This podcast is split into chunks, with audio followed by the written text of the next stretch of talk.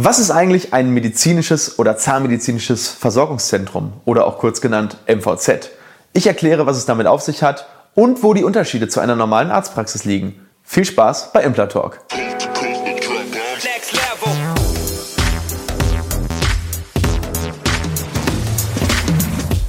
Hallo liebe Community, mein Name ist Dr. Stefan Helker und ich heiße euch herzlich willkommen bei der Audioversion unseres erfolgreichen YouTube-Formates Implatalk.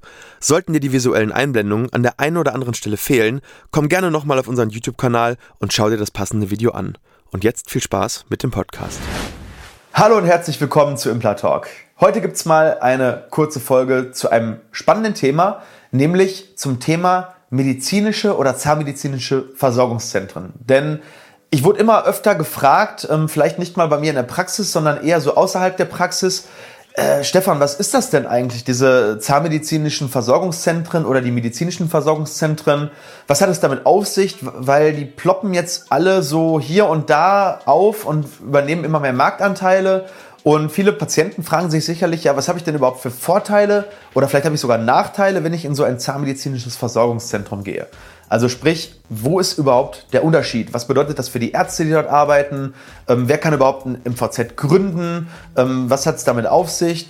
Und äh, vor allem dieses Wort MVZ klingt erstmal total groß, total multikulti. Ähm, aber wir steigen da heute in dieser Folge mal so ein bisschen rein und, und gucken, was ist da so hinter diesem Namen MVZ, Medizinisches Versorgungszentrum. Liebe Community, bevor es weitergeht mit dem Video, habe ich eine Bitte an euch. Wir geben jede Woche unsere besten Infos zum Thema Implantologie, Zahnästhetik, Zahnarztangst besiegen und Mindset raus und wir sind auf eure Hilfe angewiesen. Wenn dir dieses Video und dieser Kanal gefällt, dann zeig uns doch deine Anerkennung mit einem Daumen nach oben und wenn du uns wirklich helfen willst und dein Wissen regelmäßig erweitern möchtest, dann klick auf den Abo-Button und aktiviere das Glöckchen. Und nicht vergessen, ich beobachte euch. Und jetzt weiter mit dem Video.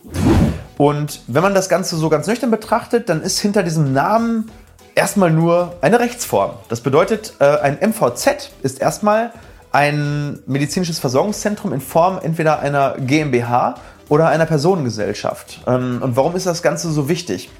Weil Arztpraxen in der Regel in Deutschland eigentlich Einzelunternehmungen sind. Das bedeutet, ähm, auch größere Praxen zum Beispiel wie Gemeinschaftspraxen oder Zusammenschlüsse von mehreren Ärzten sind eigentlich nur ein Zusammenschluss von Einzelunternehmen. Und das bedeutet, dass jeder Arzt erstmal persönlich ähm, zum einen natürlich seine Gewinne versteuert, also mit dem persönlichen Einkommensteuersatz, wie jeder andere Arbeitnehmer auch.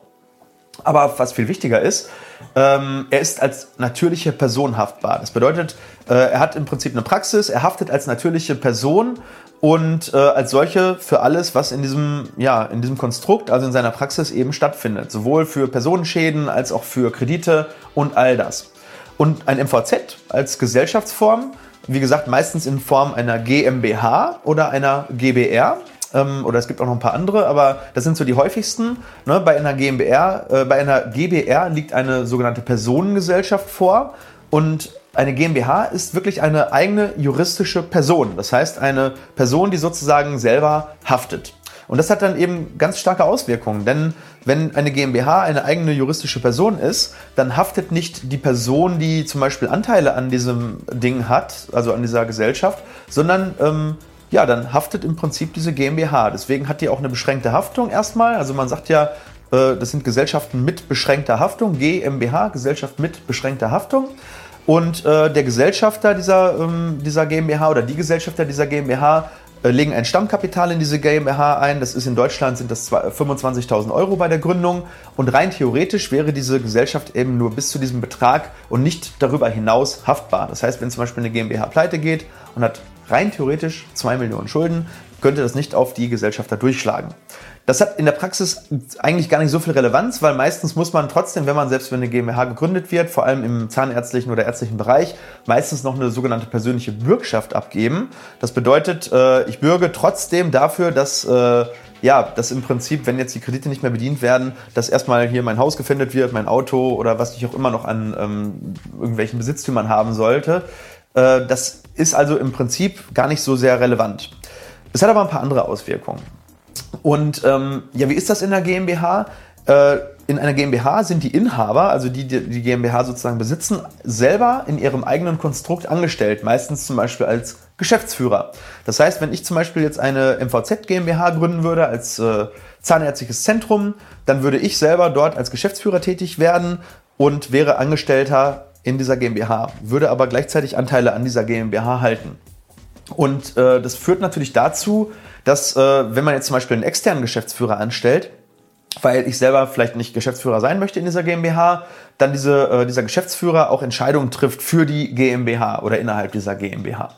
Und das hat auch noch äh, Auswirkungen bei der Steuererklärung. Zum Beispiel können GmbHs nicht mehr das, was die Zahnärzte können, nämlich sozusagen Einnahmen, Ausgaben eines Jahres gegeneinander aufwiegen und dann daraus die Steuererklärung machen, sondern die müssen bilanzieren. Bilanzieren bedeutet, dass wirklich äh, das Datum der Rechnungsstellung relevant ist für die steuerliche, ja, für die steuerliche Bilanzierung halt. Ja, ähm, was auch noch wichtig ist, in einer GmbH kann es eben ähm, sehr klar definierte Beteiligungsverhältnisse geben. Das kann man zwar in der Praxis auch, das ist aber dann wirklich mit Gesellschaftsanteilen eben sehr, sehr konkret regelbar. Und so ist es so zum Beispiel, dass ein Geschäftsführer in einer GmbH sich beispielsweise ein Fixgehalt auszahlt und dann zum Beispiel darüber hinaus, wenn die Praxis oder die GmbH auch im, im Kontext von anderen Unternehmen Gewinne abwirft, dann ähm, kann man sogenannte Dividendenausschüttungen dann vornehmen. Das muss dann teilweise sogar durch die Geschäftsführung genehmigt werden und dann findet eben eine Dividendenausschüttung aus dem versteuerten Gewinn statt. So, jetzt ist es aber so, ähm, im zahnärztlichen Bereich, und da wird es ein bisschen absurd eigentlich theoretisch, man denkt ja, ein zahnmedizinisches Versorgungszentrum müsste mehrere Disziplinen beinhalten. Also zum Beispiel Kieferorthopädie, ähm, dann vielleicht noch einen Internisten, einen Kinderzahnheilkunde und so weiter und so fort. Ähm, und, aber diese fachübergreifenden Disziplinen, die findet man in einem zahnärztlichen MVZ nicht unbedingt. Das heißt, eigentlich kann jeder Zahnarzt theoretisch ein zahnärztliches MVZ gründen und da müssen nicht mal mehrere Ärzte drin arbeiten. Es ist im Endeffekt wirklich nur eine Gesellschaftsform. Im ärztlichen Bereich ist das noch anders, da sind es häufig so wirklich Zusammenschlüsse, die dann MVZs gründen. Aber im zahnärztlichen Bereich kann es ein Zahn, zahnmedizinisches MVZ geben mit einem Arzt, mit einer Helferin und das war's. Theoretisch. Es macht zwar nicht viel Sinn, aber theoretisch geht das. Und ähm, ja, warum sollte man dann überhaupt ein MVZ gründen? Also wir haben jetzt ganz viele Nachteile eigentlich für den Gründer gehört. Es muss bilanziert werden, es muss äh, geschaut werden, dass die ähm, Abschlüsse ähm, ähm, durch die Geschäftsführung abgesegnet werden. Man hat viel mehr Bürokratie, das ganze Konstrukt ist teurer, man muss eine Stammeinlage tätigen. Also was sind überhaupt die Gründe, warum ich so ein zahnmedizinisches MVZ überhaupt gründen würde? Und da gibt es genau zwei Gründe. Nämlich erstens, eine GmbH unterliegt in Deutschland der Umsatzsteuer und der Gewerbesteuer oder beziehungsweise der Körperschaftssteuer. Also äh, das heißt, Körperschaftssteuer plus ähm, Umsatzsteuer äh, ergeben ungefähr in Deutschland 30 Prozent. Das bedeutet, eine GmbH muss nur 30 Prozent der Gewinne grob versteuern. Und im Verhältnis zu einem Einkommensteuersatz, der im Spitzenbereich bis zu 45 Prozent liegen kann, ist das natürlich extrem, extrem gut.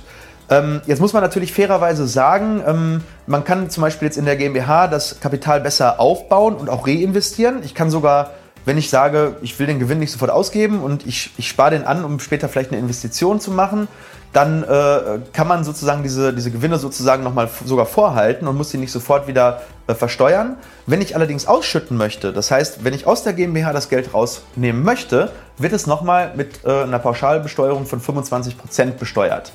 Ähm, ich habe trotzdem einen Vorteil gegenüber der Einzelunternehmung natürlich, weil, ähm, wie gesagt, die Gewinne für spätere Investitionen können thesauriert werden, so sagt man dafür.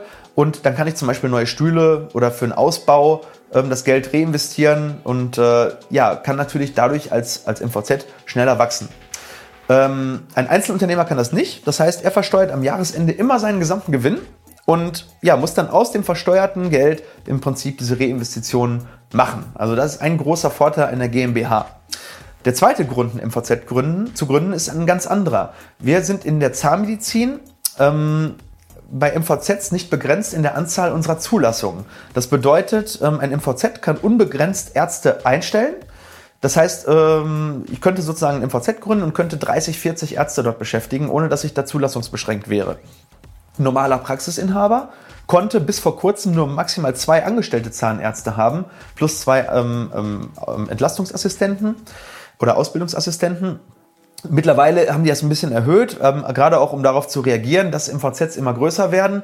Äh, mittlerweile sind bis zu vier möglich, aber dennoch ist es für große Konstrukte natürlich mit vier Behandlern viel zu klein. Also wenn ich äh, eine große Klinik habe, dann ist für mich die MVZ GmbH oder die MVZ GbR eigentlich zwingend. Ne? Das heißt, ähm, ich habe mit der GmbH die einzige Möglichkeit, das überhaupt äh, diese Zulassungsbeschränkung zu umgehen. So, was bedeutet das jetzt für den Patienten, also für, für euch? Ähm, man hört immer äh, von diesen investorengesteuerten MVZs. Ja, das heißt, dass irgendwelche Investoren MVZs kaufen und dann dort äh, angestellte Zahnärzte reinsetzen und dass das im Prinzip solche, naja, sag ich mal, ähm, Buden sind, wo dann viel, viel Umsatz gemacht werden muss, wo die Ärzte dann dazu getrieben werden, viel Umsatz zu machen. Und ähm, ja, da muss man natürlich ein bisschen vorsichtig sein. Wie geht man das Thema an? Ich will das auch heute hier nur anreißen, aber im Endeffekt ist es so, ähm, in Deutschland darf ein MVZ nur von einem zugelassenen ähm, Arzt, der, also zu, der zur äh, Vertragsversorgung äh, äh der Kasse zugelassenen Arzt gegründet und betrieben werden. Ähm, das heißt, wenn ich zum Beispiel ein MVZ gründe, muss ich dort als Arzt auch wirklich tätig sein. Also wenn ich jetzt zum Beispiel ähm, Berufsunfähigkeit äh, äh anmelden müsste, berufsunfähig würde und hätte ein MVZ gegründet, gegründet, dann könnte ich dieses MVZ vielleicht noch sechs Monate oder mit Sondergenehmigung vielleicht zwölf Monate weiter betreiben, dürfte dann aber nicht weitermachen. Das heißt, ich müsste dieses MVZ verkaufen an einen vertragszugelassenen Arzt. Es gibt allerdings eine Ausnahme und das ist, wenn ich ein Krankenhaus habe. Das heißt zum Beispiel eine Klinik und die nutze ich als Vehikel ähm, dazu, ähm, auch Nichtärzte über Anteile an diesem Krankenhaus indirekt an einem oder mehreren MVZs zu beteiligen. Ähm, das ist jetzt gerade in Deutschland äh, äh, Thema, weil das passiert jetzt gerade. Es gibt ähm, große Investorengruppen, die kaufen wirklich ähm, ja, ein Krankenhaus, um sich dann eben äh, in den zahnärztlichen Markt rein zu äh, äh, ja, manövrieren, um, weil Zahnärzte ähm, eben sehr, sehr attraktiv sind. Das ist ein gutes Investment, Langzeitinvestition, äh, um, vor allem auch ziemlich unabhängig von der Konjunktur. Und ja, das äh, muss natürlich dann immer noch ein, ein angestellter Zahnarzt betreiben. Das ist aber für die Investoren nicht so das Problem, da jemanden zu finden, der das Ganze betreibt. Zum Beispiel kann das ein Inhaber sein, der seine jetzige Praxis dann an das MVZ verkauft und dort eben noch als angestellter Zahnarzt für einige Jahre weitermacht und dann äh, später wird der Nachfolger gesucht. Ähm, ja, und das ist natürlich ein Riesenunterschied, ähm, ob jetzt ein, ein, ein Inhaber äh, gesteuertes oder ein Inhaber geführtes Unternehmen oder ein investorengesteuertes MVZ äh, existiert. Das heißt, da rate ich euch auf jeden Fall auch mal zu gucken, wer steht denn hinter diesem medizinischen Versorgungszentrum. Ist das wirklich noch der Arzt als Gründer? Dann ist es eigentlich nichts anderes als eine ärztliche Praxis, die eine andere Gesellschaftsform hat? Oder ist das jetzt ein investorengesteuertes MVZ? Das soll nicht bedeuten, dass das eine besser oder schlechter ist, aber ähm, man sollte das auf jeden Fall zumindest mal im Hinterkopf behalten. So, und jetzt kommt eigentlich, naja, so ein bisschen, bisschen der Clou hinter der ganzen Geschichte. Wir haben ja hauptsächlich wirklich rein zahnärztliche MVZs, die wirklich existieren. Und ähm, obwohl der, der Name ja wie gesagt etwas anderes ähm, suggeriert, haben wir kaum fachübergreifende MVZs hier in Deutschland. Die sind eigentlich nicht üblich. Also ich kenne zumindest kein zahnärztliches MVZ, wo zum Beispiel noch viele andere Fachgruppen äh, äh, da sind. Das heißt, als Patient ist es mir eigentlich im Prinzip völlig egal, ob ich in eine normale Praxis gehe oder ob ich in ein MVZ gehe. Ähm, natürlich sind meistens die MVZs größer, weil es macht keinen Sinn, diesen Aufwand äh, auf sich zu nehmen, diese Gründung zu machen, dann zu bilanzieren, dann eine ganz andere Steuererklärung zu haben, eine andere Gesellschaftsform mit Geschäftsführung. Wenn man eine gewisse Größe überschreitet, dann kommen ähm, andere Strukturen sogar noch dazu, die man beachten muss. Aber ähm, im Endeffekt, ja, ob Einzelpraxis, Gemeinschaftspraxis, oder MVZ, es ist lediglich eine Gesellschaftsform und hat mit der Qualität der Versorgung eigentlich nichts zu tun. Ja, das heißt, hier sollten Patienten wirklich auf andere Parameter achten, wie wer ist der Behandler, wie ist die Ausstattung, wie ist der Ruf der Praxis, ja, wie ist das Team und all das, weil ähm, diese Dinge zählen am Ende für den Endkunden oder für den Patienten. Und ähm, ja, da kann ich nur jedem echt ans Herz legen, ähm, nach diesen Kriterien wirklich ähm, Ausschau zu halten. Aber die MVZ-Form wird uns immer äh, häufiger begegnen. Es ist einfach so. Ähm, das liegt einfach daran, dass die Einheiten immer größer werden, dass die Praxen im Durchschnitt immer größer werden, weil die Geräte auch immer aufwendiger werden. Geräte werden teurer und die Patienten wünschen sich eben auch äh, andere Öffnungszeiten und sowas kann man eben nur realisieren, wenn mehrere Ärzte an einem Standort tätig werden. Und dann macht die MVZ-Form allein schon aus unternehmerischen Gründen einfach auch Sinn. Ja, mal eine nicht ärztliche Folge. Ich hoffe, das hat dir gefallen. Und äh, wenn du eine Meinung dazu hast, dann lass uns doch unten mal diskutieren. Was hältst du von investorengesteuerten MVZs? Glaubst du, das macht die Ärzteschaft kaputt oder glaubst du, das ist die Zukunft? Ähm, setzen die sich am Markt durch? Ja, momentan gibt es prozentual noch ganz, ganz wenige investorengesteuerte MVZs. Das ist in anderen europäischen Ländern zum Beispiel ganz anders. Ja, das heißt, in Spanien äh, gibt es sehr, sehr große Ketten, die wirklich investorengesteuert sind. Ja, und was bedeutet das vielleicht in der Zukunft für unsere ärztliche Versorgung? Wer profitiert davon? Profitieren die Zahnärzte? Profitieren die Patienten? Ja, ich bin gespannt auf deine Meinung und äh, freue mich auf die Kommentare. Ich wünsche dir eine gute Woche. Liebe Grüße, euer Dr. Elker.